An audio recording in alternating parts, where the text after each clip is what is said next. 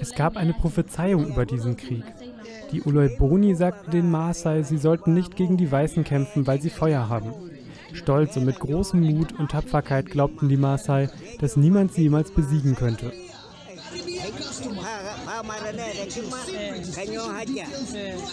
Das sagt Stefan Sitoja Ole Sankan in einem Interview zum Kedong-Massaker im Jahr 1895. Er selbst ist 91 Jahre alt, war somit nicht dabei, als es geschah, doch er spricht aus den mündlichen Überlieferungen seines Volkes. Mein heutiger Gast ist Norman Aselmeier. Für seine Forschungen zu den Maasai nutzt Norman unter anderem diese Interviews. Norman ist wissenschaftlicher Mitarbeiter im Bereich Neuere und Neueste Geschichte an der Universität Bremen. Wir sprechen heute über seine Forschungen zu den Maasai, über die Methode Oral Tradition und über die Kolonialismuskonferenz in Bremen, die die Bedeutung der Hansestadt bei der Ausbeutung von Kolonien thematisierte. Herzlich willkommen, liebe Zuhörerinnen und Zuhörer zu CLEO, dem Podcast des Instituts für Geschichtswissenschaft der Uni Bremen. Mein Name ist Jonas Ströer. Moin Norman, schön, dass du da bist. Moin, hallo. Die Frage, die wir immer zu Anfang stellen, ähm, ist die Frage nach der Faszination. Also wieso forschst du zur Geschichte der Maasai und was fasziniert dich denn an diesem Thema und auch an der Geschichte? Das ist äh, tatsächlich aus einem Zufall entstanden. Also da gibt es persönliche, aber auch wissenschaftliche Gründe. Ein persönlicher Grund ist, dass ich äh, bei meinem ersten Forschungsaufenthalt in Kenia, äh, als ich dort war für meine Doktorarbeit, einen Maasai kennengelernt habe, der gesagt hat, du musst zur Geschichte der Maasai arbeiten äh, weil es kaum Leute gibt, die über uns schreiben und unsere Stimmen werden einfach nicht gehört. Und dann habe ich gedacht, wow, das ist irgendwie eindrucksvoll. Und ich hatte damals, als ich in Kenia war, keine Ahnung von der Geschichte der Maasai und dachte, ich gucke da mal rein, habe gemerkt, dass es super interessant ist, super komplex auch äh, und dass die Maasai eine spezifische Stellung haben in der Geschichte Kenias, auch vor allem in der kolonialen Geschichte Kenias.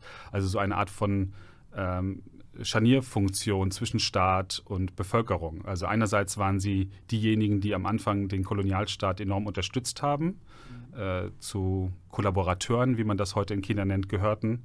Äh, und auf der anderen Seite aber sich der äh, kolonialen Entwicklung entzogen. Das heißt, sie haben die äh, die ganzen äh, Modernitätsanforderungen äh, nicht mitgemacht, die an sie gestellt wurden. Also sie haben sich nicht für die koloniale Wirtschaft geöffnet, sie haben sich nicht geöffnet für äh, die Schulen, sie haben sich nicht taufen lassen zum Beispiel. Äh, und das hat mich äh, tatsächlich fasziniert, wie das zusammenkommt und wie, die, äh, wie historisch die Maasai sich aufgestellt haben. Ne? Einerseits als Kollaborateure in Anführungsstrichen und auf der anderen Seite als diejenigen, die sich dem kolonialen Wandel eigentlich entziehen. Wenn ich das so richtig verstanden habe, stand ja, bevor die Kollaboration begann, das Kedong-Massaker. Kannst du einmal kurz erklären, ähm, was denn das Kedong-Massaker war? Das Kedong-Massaker ist super interessant und zentral äh, für die kenianische Geschichtsschreibung. Das Kedong-Massaker fand äh, 1895 statt, im November. Äh, die Maasai selbst nennen es äh, den Krieg von Osinoni, äh, also bezeichnen es als Krieg, nicht als Massaker. Was passiert ist, ist, dass eine Karawane, eine Regierungskarawane auf dem Weg war nach Kikuyu. Das war eine äh, Kolonialstation. Und auf dem Weg zu dieser Station äh, haben, hat diese Karawane ein Maasai-Dorf überfallen. Äh, und die Maasai haben sich gewehrt, indem sie diese Karawane niedergemetzelt haben. Das heißt, es gab zwischen 500, 600, 700 Toten äh, dieser Karawane. Ähm, was darauf, daraufhin passiert ist, ist, dass ähm, ein Händler, der in der Nähe war, sich an die Maasai rächen wollte. Das war Andrew Dick und Andrew Dick hat äh, dann auf eigene Faust äh, sich entschieden, die Maasai aufzusuchen, die involviert waren in, dieser, in, diesem, in diesem Massaker und äh, dann über 100 Maasai äh, erschossen, ähm, ohne dass er dafür die Legitimation der Kolonialregierung hatte. Äh, sein Ziel war höchstwahrscheinlich, den Maasai Kühe abzunehmen äh, und die für seine Handel, Handelstätigkeiten in Kenia zu benutzen. Ähm, genau, und das ist äh, diese zwei Events, also einerseits die, die Niederschlagung der Karawane und auf der anderen Seite das Massaker, das Andrew Dick verübt hat an den Maasai, das wird als Kedong-Massaker bezeichnet. Und äh, das ist eigentlich ein, ein bekanntes Event in der Kolonialgeschichtsschreibung Kenias.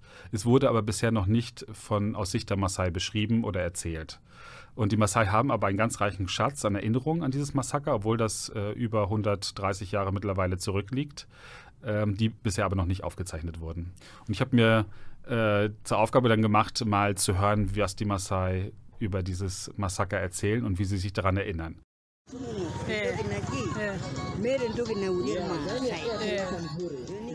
Der Osinoni-Krieg kostete das Leben von mehr als 100 Maasai. Es war der erste Krieg, in dem die Maasai besiegt wurden. Die Krieger in diesem Krieg waren von den Ilke Kunyoki Maasai. Was ich sagen kann, was immer du Menschen antust, das wird dir selbst passieren. Also tu besser Gutes. Und weißt du warum? Bevor die Maasai von den Weißen mit ihrer Feuerkraft angegriffen wurden, töteten sie mehr als 1000 unschuldige Menschen, die Lasten zur Küste transportierten, weil sie für Diebe gehalten wurden. Jedoch stellte sich später heraus, dass die Maasai von der Karawane provoziert worden waren. Die Maasai waren unschuldig, bis sie provoziert wurden.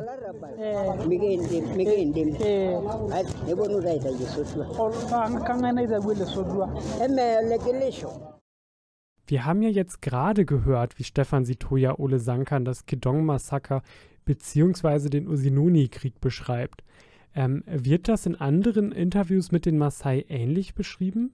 Das eigentliche wichtige Event dieses, diese Ereigniskette ist für die Maasai der Anschlag von Andrew Dick auf die Maasai selbst. Also das war die größte Konfrontation, die die Maasai in der Zeit mit Europäern hatten.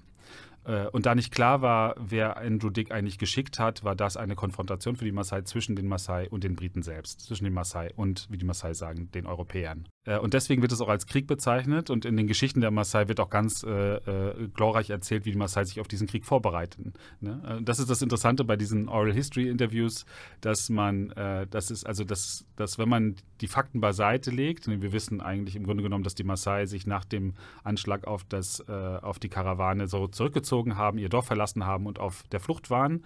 Aber in den Oral History Interviews kommt raus, dass die Maasai sich im Wald vorbereitet haben auf diesen Krieg. Sie haben einen Bullen geschlachtet und sie haben eine Kette vorbereitet, ein sogenanntes Band, das die Maasai-Krieger miteinander verbindet. Stefan Sitoya Ole Sankan sagt ja in deinem Interview auch, ähm, dass die Maasai und die Briten nach dem Konflikt Freunde wurden. Wie kam es denn dazu? Nach dem Konflikt wurde nach einer Lösung gesucht. Also wir haben die Situation, dass wir nach diesem Massaker äh, 700 tote Kikuyu und Swahili hatten und über 100 tote Maasai. Äh, und die Maasai war, dem Maasai war bewusst, weil sie schon vor in, mit den Briten zusammengearbeitet haben, äh, immer situativ an bestimmten Punkten, dass äh, also dem Maasai war bewusst, wie die Briten auf solche Anschläge oder auf den, auf den Mord von einem Europäer reagieren. Nämlich klassischerweise mit einer äh, Punitive Expedition, wie das heißt, einer Strafexpedition. Ähm, und deswegen haben die Maasai versucht, äh, Frieden zu schließen mit den Briten. Äh, und sie haben damit eigentlich im Grunde genommen jeden Europäer angesprochen, der ihnen begegnet ist. Dann äh, war ein britischer Offizier da, der für das Uganda-Protektorat äh, ein Boot von Mombasa äh, zum Viktoriasee gebracht hat. Äh, also war der Karawanenführer und der wurde auch gefragt, ob er Frieden schließen kann. Und der hieß Portage und er war der Erste, der diesen Friedensschluss gemacht hat. Er hat nämlich sich die Geschichte angehört von den Maasai, wurde dann informiert, dass die Maasai nicht die äh, Auslöser waren dieses Massakers an der Karawane, sondern tatsächlich diese Karawane übergriffig wurde äh, und hat dann äh, sich entschlossen, einen Friedensschluss mit dem Maasai zu machen, der dann später nochmal von, äh, von den offiziellen Stellen bestätigt wurde, nämlich von äh, dem Provincial Commissioner und auch von dem Commissioner insgesamt, von dem Ostafrika-Protektorat und von dem Uganda-Protektorat. Mhm. Und nachdem dieser Konflikt dann gelöst war und friedlich gelöst war, wie war denn dann das weitere Zusammenleben zwischen den Maasai und den Briten auf der anderen Seite?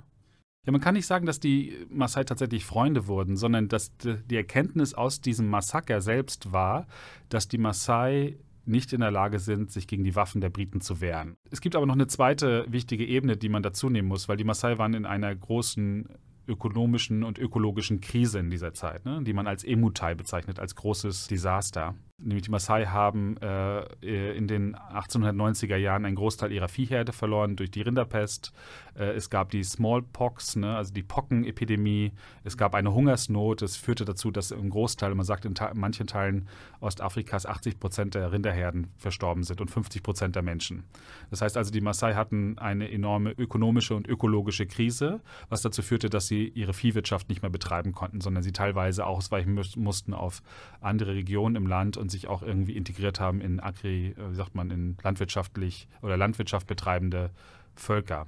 Äh, das heißt also, die Maasai mussten Teil ihrer Kultur aufgeben. Die Maasai haben als Söldner für die Briten gearbeitet, äh, haben andere Völker und benachbarte Völker überfallen und Strafexpeditionen für die Briten gemacht. Und als Dank und als Belohnung dafür bekamen sie die Kühe und die, das Vieh, das erobert wurde während dieser Strafexpedition.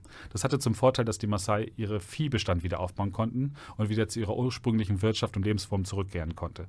Also diese, diese Art von Kollaboration hatte einen wirtschaftlichen Vorteil für die Maasai und war dann oder war so lange für die Maasai attraktiv, äh, solange sie ihre Viehherden noch nicht wieder aufgebaut hatten.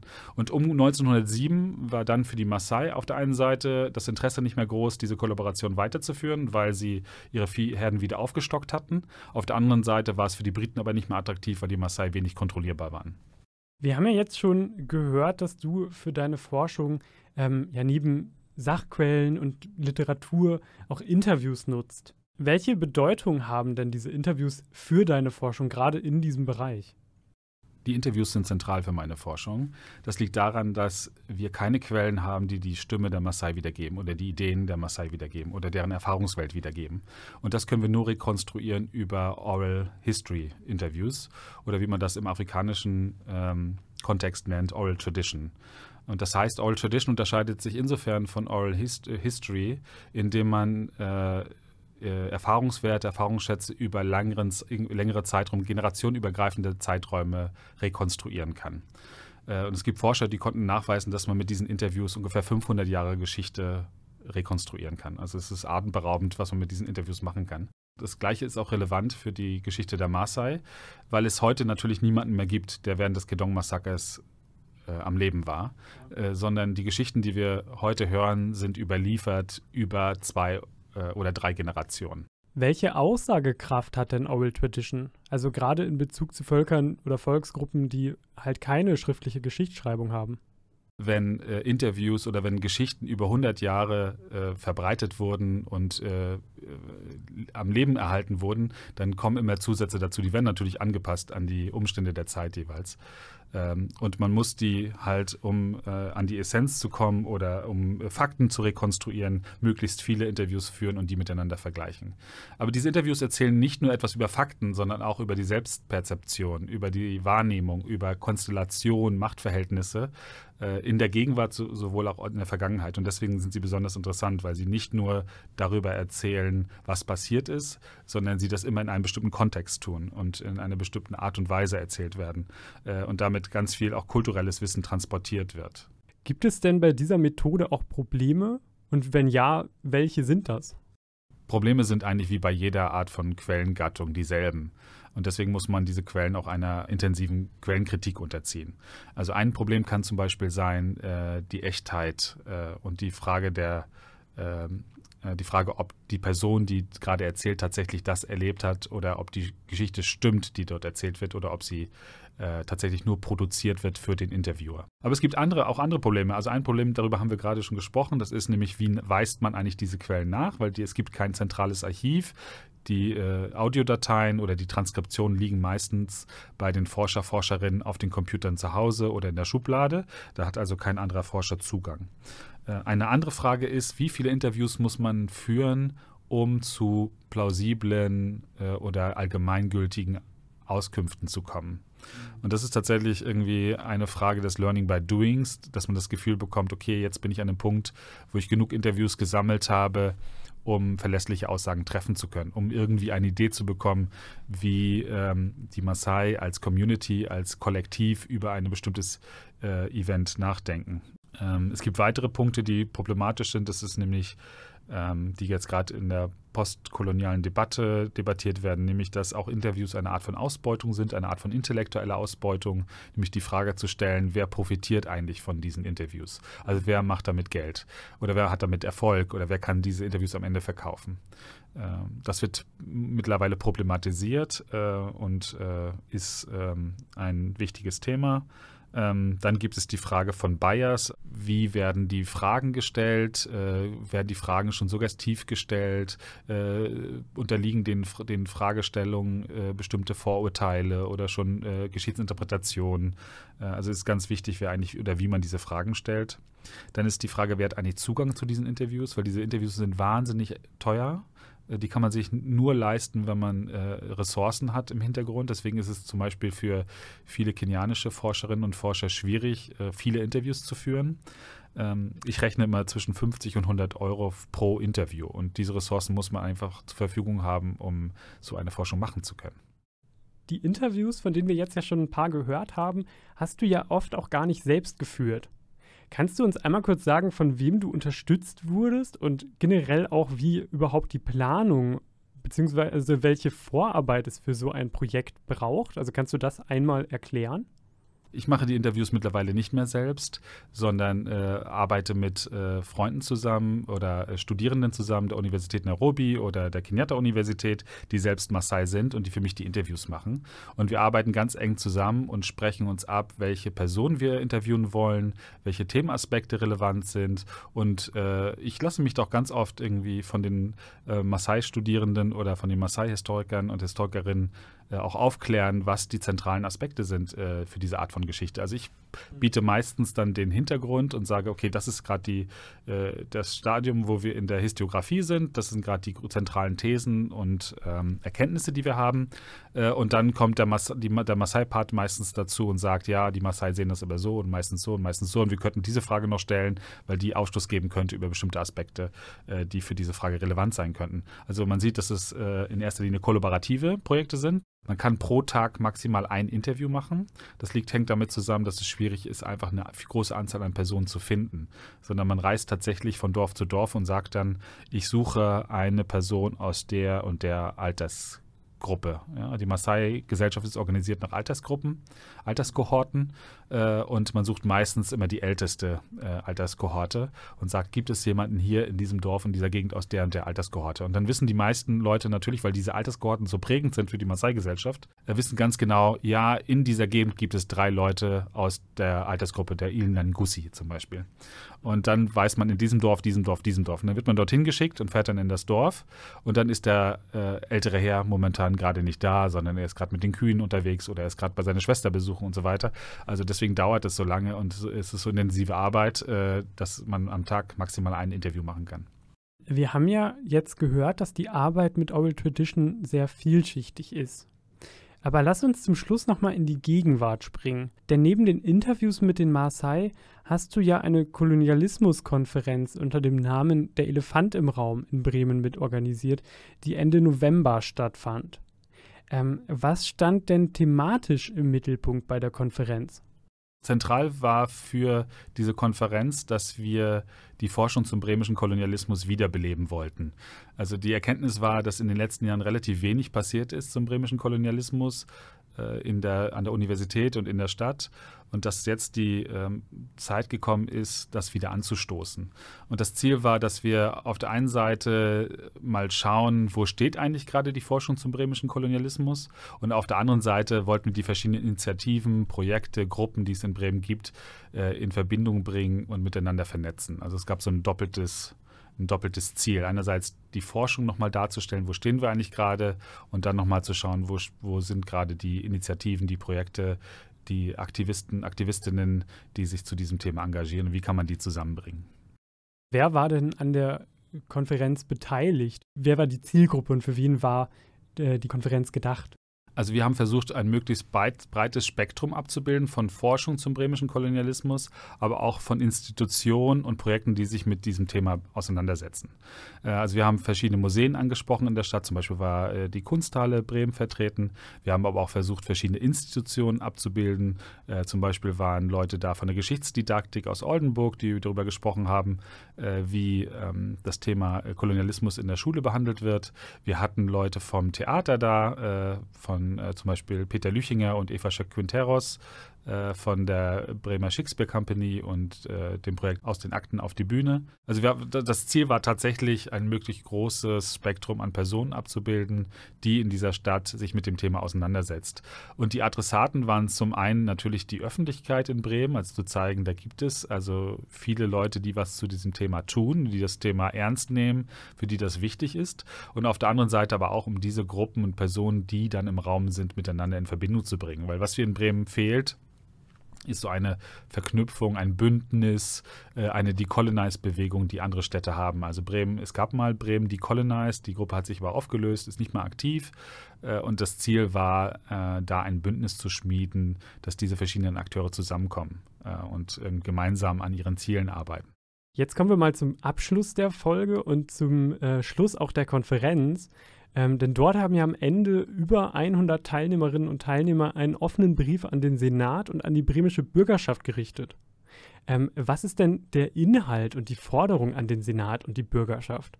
Die Idee des Briefes entstand äh, daher, dass wir ein Ergebnis der Konferenz präsentieren wollten. Also wir haben gedacht, also was bringt es, wenn wir drei Tage uns auf den aktuellen Stand bringen, ohne dass es äh, irgendeinen Impact hat. Diese Konferenz bietet eine Gelegenheit, dass wir uns zusammenschließen und unsere Forderungen, die wir, die die ganze Zeit im Raum standen, auch artikulieren und in Form eines Briefes äh, an die Bremer Politik ausdrücken. Und äh, wir haben in diesem Brief nichts Revolutionäres gefordert, sondern in diesem Brief steht tatsächlich drin, was die Bremer Stadtbürgerschaft 2021 selbst schon entschieden hat. Also da geht es um ganz einfache Dinge wie, dass äh, der bremische Kolonialismus oder der europäische Koloni Kolonialismus generell in den Bildungsplänen auftaucht, äh, dass, es, äh, dass die Forschung an der Universität zum bremischen Kolonialismus unterstützt wird, dass es ein Dokumentations- und Kulturzentrum zum Kolonialismus gibt. Ähm, das sind ganz basale Forderungen, die äh, selbst von der Politik schon artikuliert und äh, sogar verabschiedet wurden in der Stadtbürgerschaft. Vielen Dank, Norman, für deine Zeit. Schön, dass du heute da warst. Ja, vielen Dank, dass ich hier sein konnte. Liebe Zuhörerinnen und Zuhörer, das war es mal wieder mit Cleo für diesen Monat. Schaltet gerne auch im nächsten Monat wieder ein, um in ein anderes spannendes Thema einzutauchen.